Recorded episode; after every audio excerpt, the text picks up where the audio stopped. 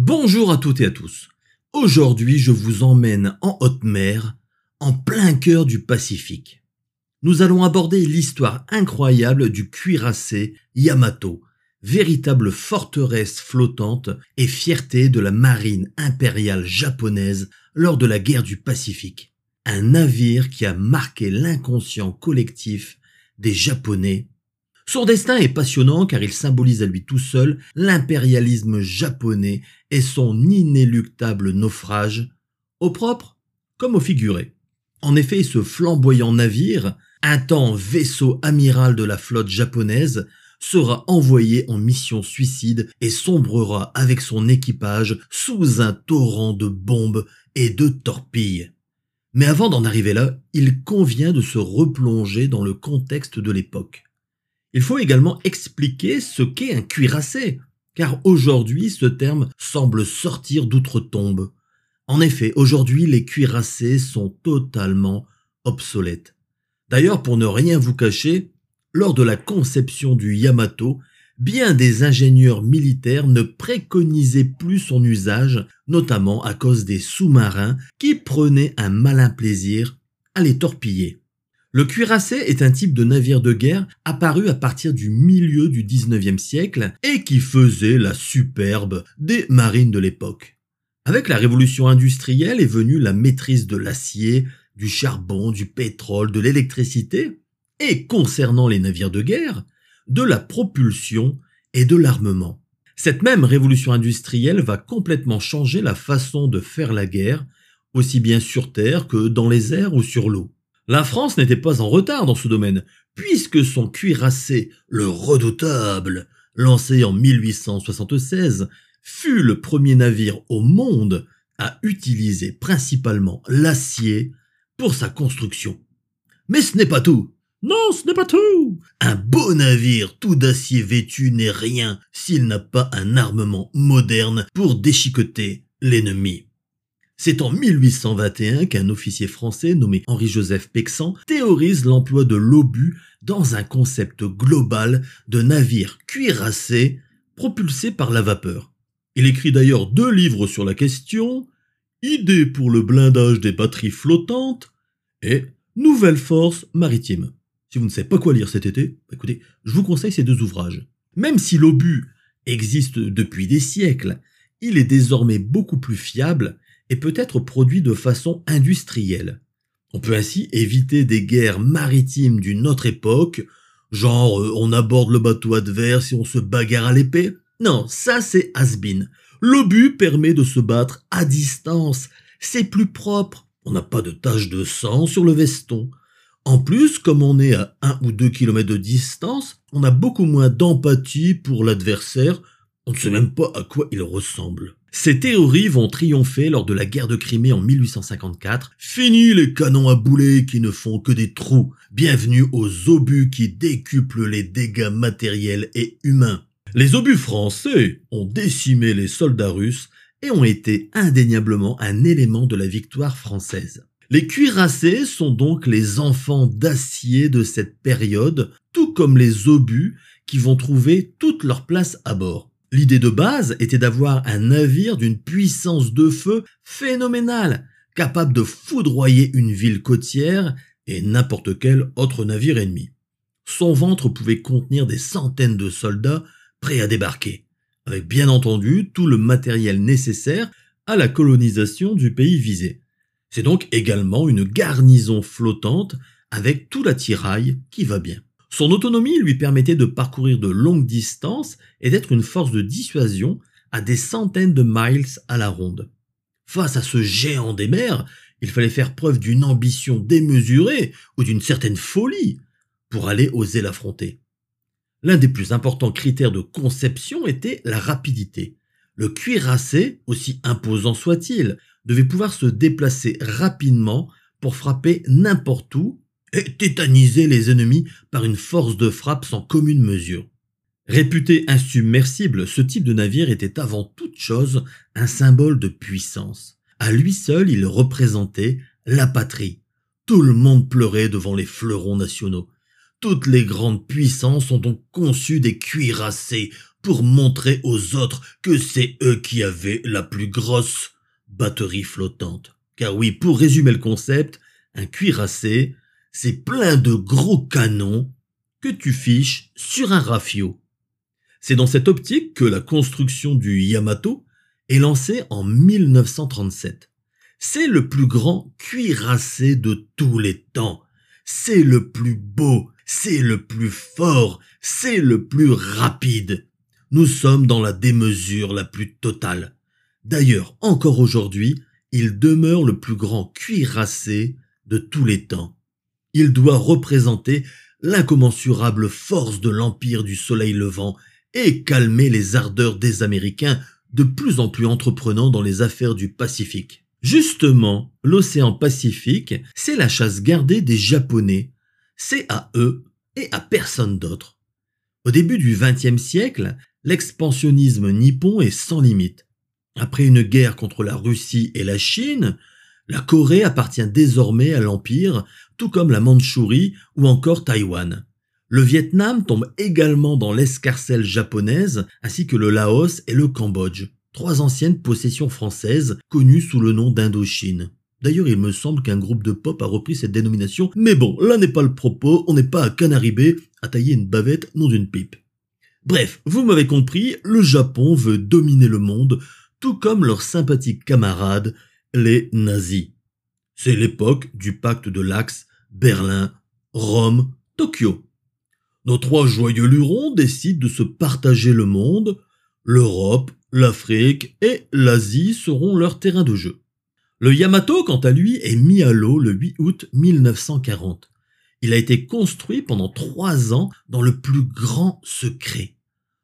Quand on le voit sur l'eau, on est immédiatement saisi par sa stature impériale. Le bateau est magnifiquement terrifiant.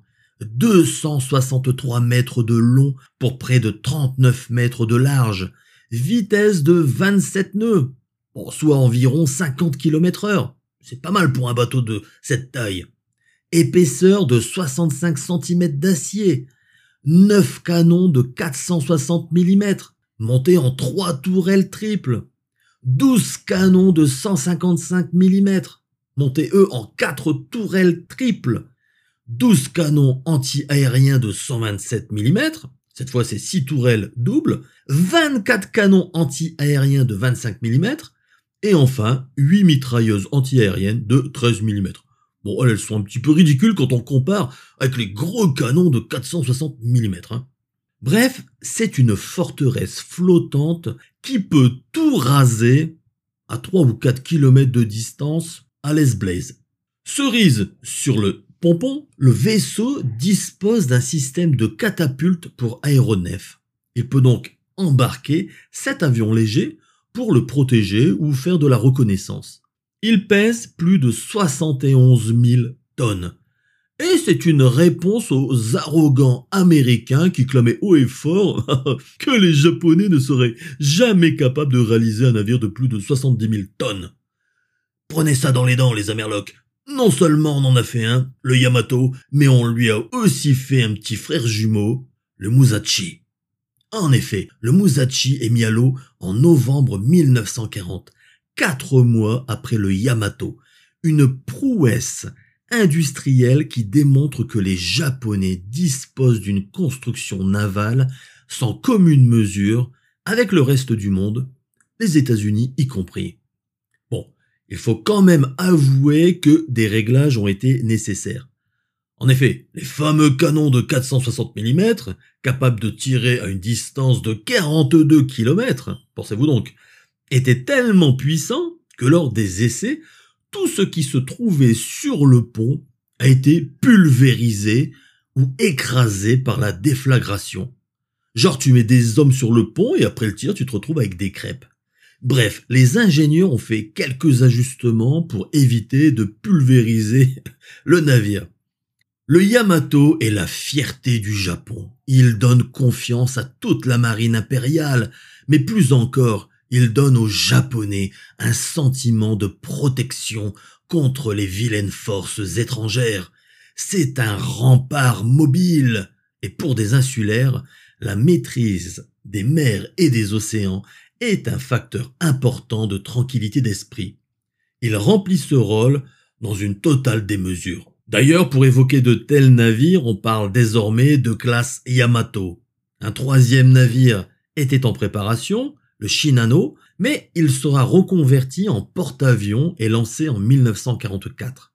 Au total, c'est cinq navires qui devaient constituer la classe Yamato. Cependant, la destinée de la guerre en a décidé autrement.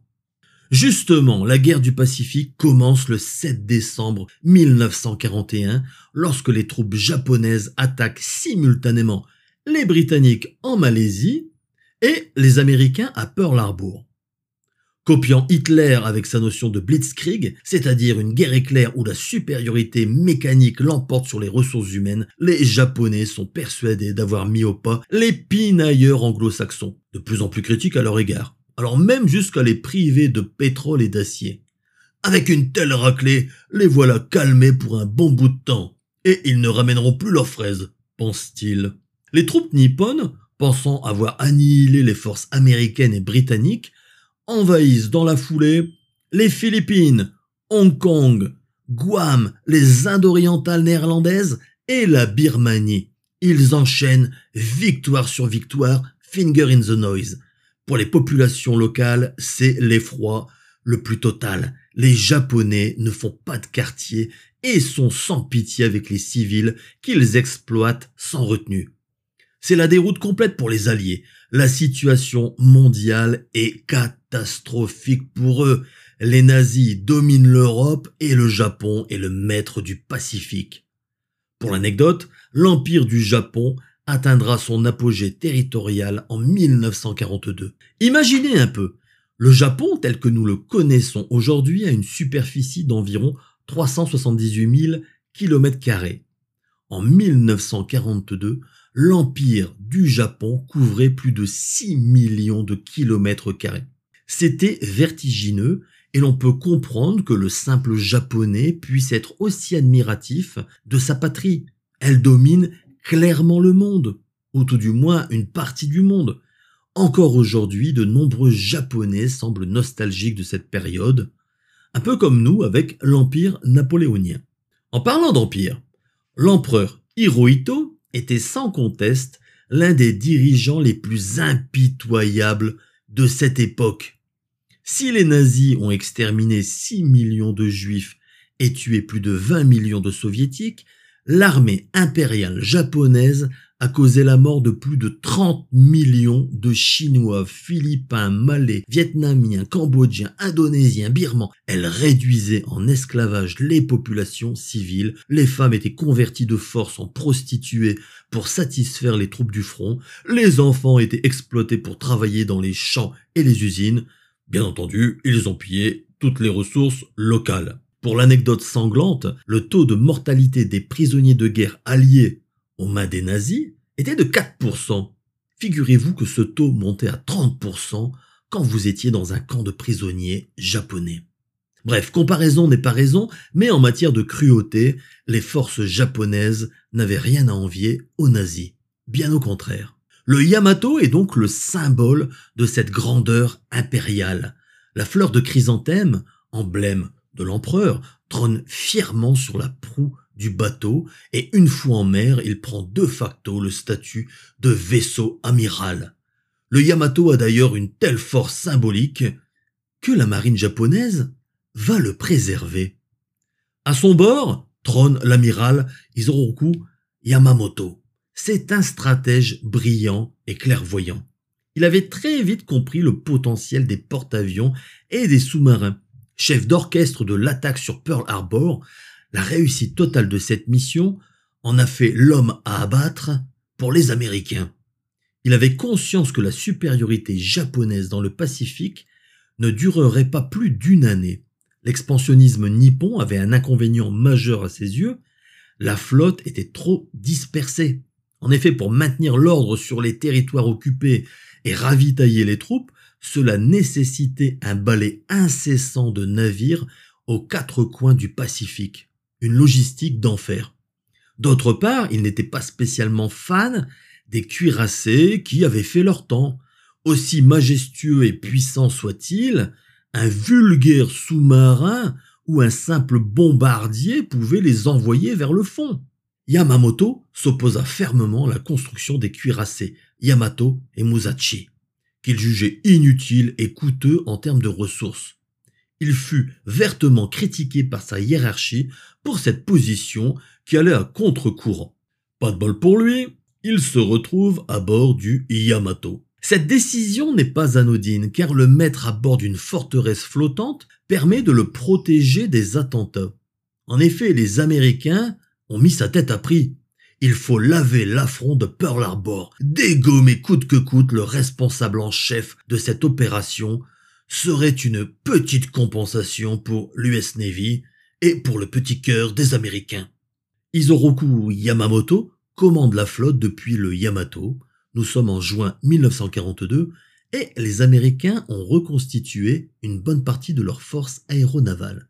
Le commandement japonais veut réitérer le succès de Pearl Harbor et demande à l'amiral Yamamoto d'élaborer un stratagème pour éradiquer de nouveau les forces américaines. Avec l'état-major, il met en place une tactique risquée, mais qui peut s'avérer payante. Leurrer l'adversaire en lui faisant croire à une invasion massive de l'atoll de Midway et les îles Aléoutiennes qui se trouvent hors des eaux territoriales japonaises afin que les Américains divisent leurs forces en deux. Au premier plan, les Japonais mettent leurs portes-avions. Les autres navires doivent apparaître au dernier moment, quand les Américains auront concentré leurs forces. Dès lors, la puissance de feu des titanesques cuirassés japonais réduira en cendres les navires américains flambant neufs. Les différentes flottes japonaises suivent donc des trajets complexes, destinés à brouiller les pistes, l'objectif étant bien sûr que l'ennemi ne comprenne pas la stratégie alambiquée qui a été mise en place. Seulement, il y a un problème dans cette affaire. En adoptant cette stratégie, les Japonais qui disposent alors d'une flotte très largement supérieure à celle des Américains se divisent eux-mêmes. Pensez donc, l'amiral Yamamoto a rassemblé une énorme flotte d'environ 200 navires, comprenant notamment 8 porte-avions et 11 cuirassés. Tout ce joli monde se divise en 6 flottes. Ouais, en 6 flottes. Bien entendu, si cette stratégie fonctionne, c'est le jackpot assuré. Les Américains qui ont une flotte trois fois moins importante seront pris en étau et seront pulvérisés. Pendant qu'ils affrontent les porte-avions et la flotte avancée, une autre flotte japonaise composée de cuirassés arrive en douce et va détruire leurs bâtiments. Là où ça coince et qu'il y a quand même un gros problème, c'est que les Américains ont percé le code japonais. Ils savent précisément ce que les Japonais vont faire. Les Américains ne tomberont pas dans le piège tendu et vont élaborer une tactique tout autre. Finalement très américaine.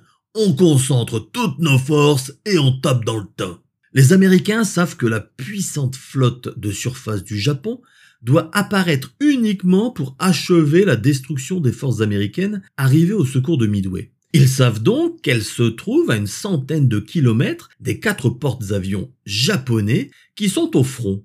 100 kilomètres de distance, cela signifie que les Américains disposent de plus de deux heures pour envoyer au fond les porte-avions japonais. Les Japonais ont aussi commis une erreur d'appréciation. Ils pensaient que les Américains n'avaient que deux porte-avions fonctionnels, les autres ayant été coulés ou en cours de réparation.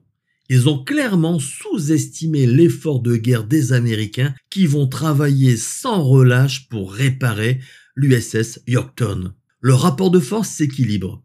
En concentrant toutes les forces sur Midway, les trois porte-avions américains, aidés par plusieurs autres flottilles, peuvent tenir tête aux quatre porte-avions japonais. L'amiral Chester Nimitz, commandant en chef de la flotte du Pacifique, va donc racler le fond de tiroir tout ce qui est capable de flotter est réquisitionné pour la bataille de Midway. Les Japonais vont donc subir de plein fouet la foudre américaine. Les Boeing B-17, Flying Fortress, les Grumman TBF Avenger, les Vought SB-2U Vindicator et les Martin B-26 Marauder vont bombarder et torpiller massivement les Japonais. Avec autant de porte-avions engagés de part et d'autre, il est indéniable que la différence va se jouer dans les airs. Et à ce petit jeu-là, les Américains ont l'avantage. Il ne faut pas plus de six minutes pour que ces avions détruisent trois des quatre portes-avions japonais. Le fait de connaître la stratégie adverse était bien entendu un sacré atout. Mieux encore, la base de Midway sévèrement attaquée et endommagée par les escadrilles japonaises a tenu le choc. Elle est encore opérationnelle et peut encore ravitailler les avions. Si la plupart des avions américains ont perdu leur combat face aux aviateurs japonais, largement en surnombre, la défense anti-aérienne précise et intense revendiqua de son côté un tiers des appareils japonais détruits. Le Hiryu, dernier porte-avions japonais, résiste héroïquement, mais finit par sombrer lui aussi. Mais le plus glorieux des porte-avions fut américain. L'USS Yorkton, réparé en urgence avant de partir au combat. On raconte d'ailleurs que pendant le trajet qui le menait vers Midway, les ouvriers continuaient de le réparer. Lors de l'engagement, il fut frappé à cinq reprises, mais ne coula pas, tant les opérations de lutte contre les incendies et les réparations, parfois de fortune, furent efficaces. Alors qu'il subissait de lourdes attaques, les bombardiers en piqué SBD Dauntless et les avions torpilleurs DBD Devastator du USS Yorkton ont attaqué deux porte-avions japonais, le Shuhu qui fut coulé et le Shukaku qui fut gravement endommagé. Toutefois, le dernier porte-avions japonais, le Hiryu, eut malgré tout le dernier mot les attaques successives des bombardiers et des avions lance-torpilles de l'Iryu causeront énormément de dégâts, forçant l'équipage à quitter le navire le lendemain. Pour autant, le navire ne sombra pas. Il restait fièrement planté en pleine mer, et c'est donc un sous-marin japonais qui le coulera, mais heureusement il n'y avait plus d'hommes à bord. Pendant cet incroyable fiasco japonais, le Yamato est à l'arrière, impuissant, tout comme l'armada qui l'entoure. L'amiral Yamamoto ne peut que constater l'étendue des dégâts. 50% des portes-avions japonais ont été détruits. Pire encore, l'élite des pilotes de chasse a perdu bon nombre de ses héros. L'amiral Yamamoto n'a pas d'autre choix que d'ordonner la retraite. Il apparaît le 17 août 1942 pour l'archipel de Truk la plus importante base de la marine impériale japonaise. Il est rapidement repéré par le sous-marin USS Flying Fish qui le traque sans relâche et lui décoche plusieurs salves de torpilles. Elles sont toutes évitées. Arrivé aux abords du lagon, le sous-marin américain fait demi-tour car la situation est beaucoup trop risquée pour lui. L'armada japonaise s'y trouve et ne manquerait pas de le couler. L'archipel de Truk est situé à environ 1600 km des îles Salomon, et donc de l'île de Guadalcanal. Toutefois, l'état-major japonais ne se risque pas à envoyer le Yamato vers les îles Salomon, car l'armée américaine y rassemble une flotte importante. Voir sombrer le Yamato serait un drame national. C'est tout de même le fleuron de la marine impériale, alors pas question de l'exposer. Pour être objectif, il faut aussi dire qu'il est gourmand en mazout, et la marine en manque cruellement. Les navires américains ne cessent de torpiller les bateaux ravitailleurs. La bataille de Guadalcanal est l'une des plus grandes batailles de la guerre du Pacifique. Cette île, conquise par les Japonais depuis mai 1942, est le siège d'une importante contre-offensive américaine amorcée en octobre de la même année. Le débarquement des soldats américains est extrêmement coûteux en vies humaines. Les Japonais sont dans des camps retranchés et repoussent efficacement leurs adversaires il faut plus de trois mois aux Américains pour déloger les Japonais. C'est une nouvelle défaite pour l'Empire du Japon. Le major général Kiyotake Kawaguchi de l'armée impériale japonaise déclarera Guadalcanal n'est plus simplement le nom d'une île dans l'histoire militaire du Japon, c'est le nom du cimetière de l'armée japonaise.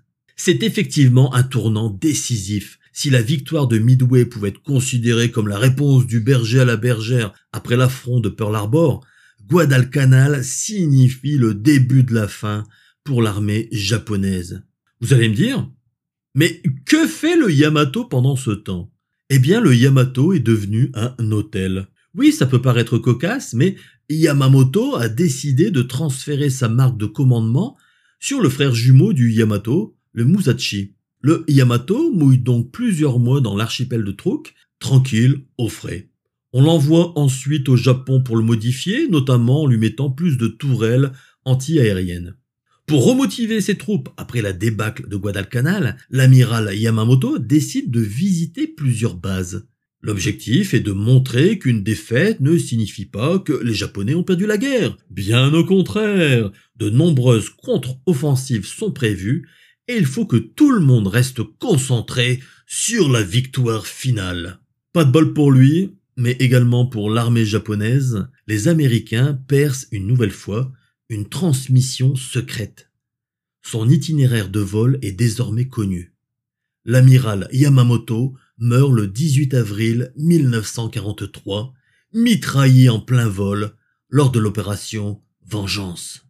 Le Mitsubishi G4M, un bombardier qui le transportait, fut attaqué par des P-38 Lightning américains. L'escadrille américaine tira plusieurs rafales sur son avion, un moteur prit feu et l'engin s'écrasa sur l'île de Bougainville. Lorsque son corps fut retrouvé, on constata qu'il avait reçu deux balles l'une dans l'épaule et l'autre au visage. La légende raconte qu'on l'a retrouvé mort, assis contre un arbre, et que sa main, couverte d'un gant blanc immaculé, tenait son sabre de samouraï. Toujours est-il que l'état-major japonais mit plus d'un mois à communiquer son décès. C'est en effet le 21 mai 1943 que le Japon est plongé dans une profonde tristesse en apprenant la mort de son amiral. Il eut droit à des funérailles nationales et reçut de nombreuses distinctions. C'est d'ailleurs le seul étranger à avoir reçu la plus haute distinction de l'Allemagne nazie. Privé de son amiral, le Yamato demeure plus que jamais le symbole de la puissance japonaise. Nul doute que s'il était envoyé vers le fond, le moral des soldats, mais aussi celui de la population, serait au plus bas. Et pourtant, lors d'une patrouille sans risque particulier, il subit l'attaque du sous-marin USS Skate le 25 décembre 1943. Une torpille éventre son blindage sur 25 mètres et plus de 3000 tonnes d'eau s'engouffrent dans ses cales. Le Yamato retourne d'urgence vers l'archipel de Truk pour y être réparé provisoirement. Dommage pour les sous-mariniers de l'USS Skate, il se serait bien offert comme cadeau de Noël le porte-étendard de la marine impériale. Le Yamato retourne une nouvelle fois au Japon pour être complètement réparé. Au milieu de l'année 1944, il doit participer à ce qui deviendra la bataille des Philippines. Mais finalement, il n'y joue aucun rôle, sa dépendance énergétique est telle qu'il ne peut pas se déplacer sans un stock de mazout à portée de main. Malheureusement, la flotte de pétroliers ravitailleurs d'escadre a été en grande partie décimée par les forces alliées. La bataille des Philippines fut un désastre pour l'armée japonaise. La marine impériale avait perdu l'essentiel de sa force de frappe aérienne. Le premier jour, 243 avions ont été abattus sur les 373 avions engagés. Les Américains surnommèrent cette bataille du titre peu flatteur de tir au pigeon. En effet, de leur côté, les Américains n'avaient perdu que 23 appareils. Au final, trois porte-avions japonais sont coulés et 395 avions sont détruits.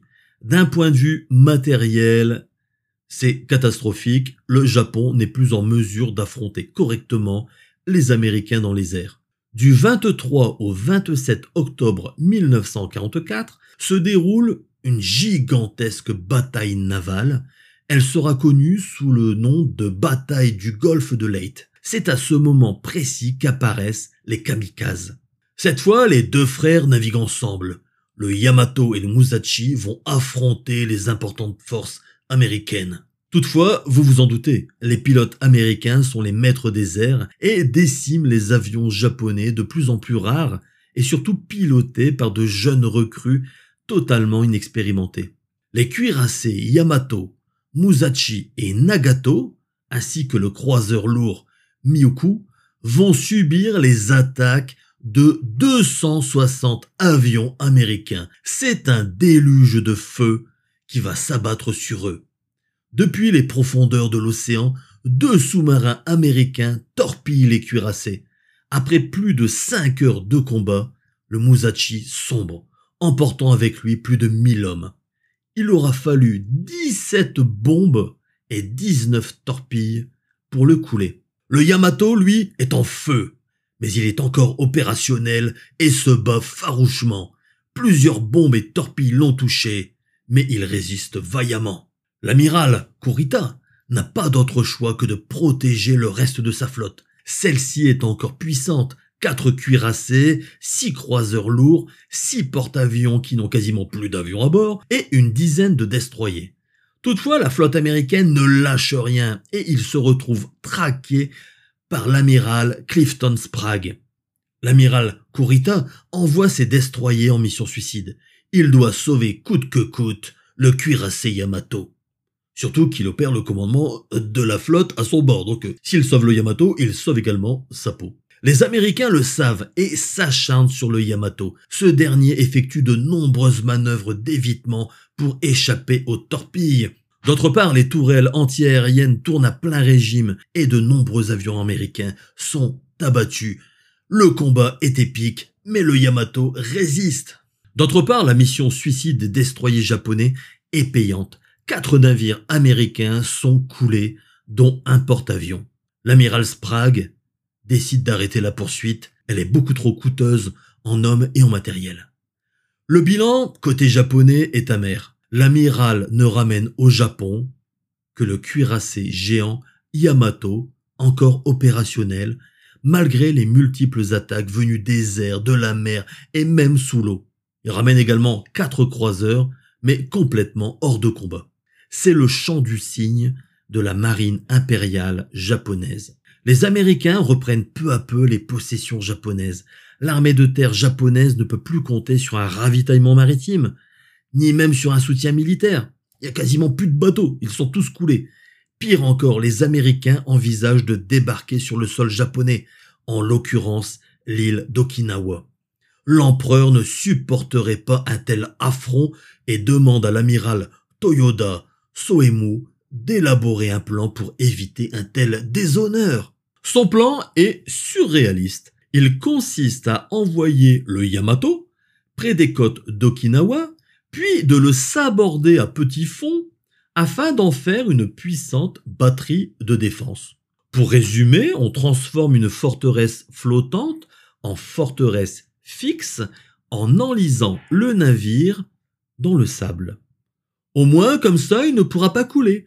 Pour le protéger, un croiseur léger et six destroyers ainsi que les derniers kamikazes en stock, sont là.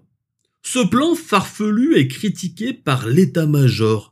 On traite même Soemu de Bakayalo, autrement dit de fiefé connard.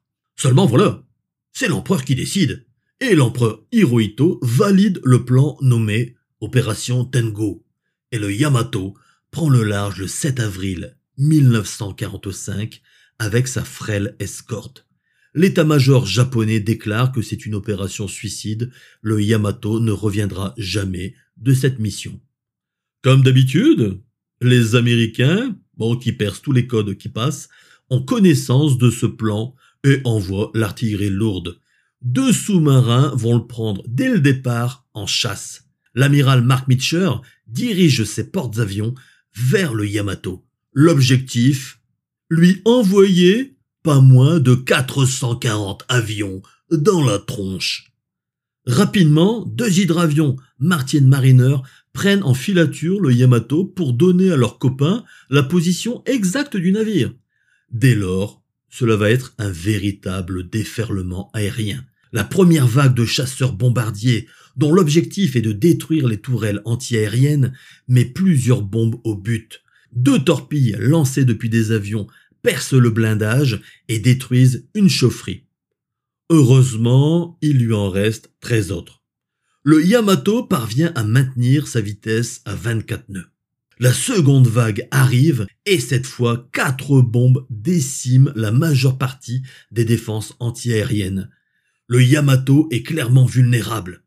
Mais il ne se rend pas et se défend farouchement en abattant pas mal d'avions. Cinq nouvelles torpilles venues du ciel ouvre d'importantes voies d'eau. Lors de la troisième vague, les bombardiers américains lancent quatre nouvelles torpilles qui touchent au but et endommagent deux nouvelles chaufferies, ainsi que le compartiment du servomoteur de direction. Le Yamato est condamné à tourner en rond à une vitesse de 10 nœuds. L'escorte du Yamato est décimée elle aussi. Le croiseur léger Yahagi a sombré après avoir encaissé sept torpilles. Le Yamato est le dernier navire encore à flot. Et là, c'est un peu dramatique pour lui, car il n'a plus de tourelle anti-aérienne, il penche un petit peu, et il tourne en rond. Les incendies sont incontrôlables, les pertes humaines se comptent par centaines, c'est un carnage à bord. Le bateau continue inexorablement de tourner en rond à une vitesse qui se réduit de plus en plus. Le Yamato commence à pencher dangereusement.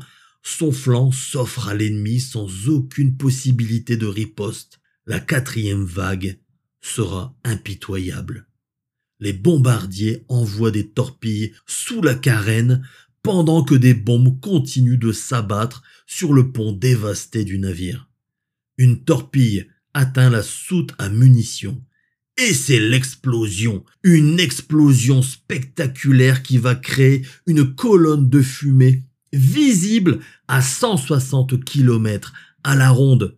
Cette épaisse fumée noire en forme de champignon atteint 6 km de hauteur et sonne comme un sinistre prélude aux bombardements nucléaires d'Hiroshima et de Nagasaki qui interviendront quelques mois plus tard.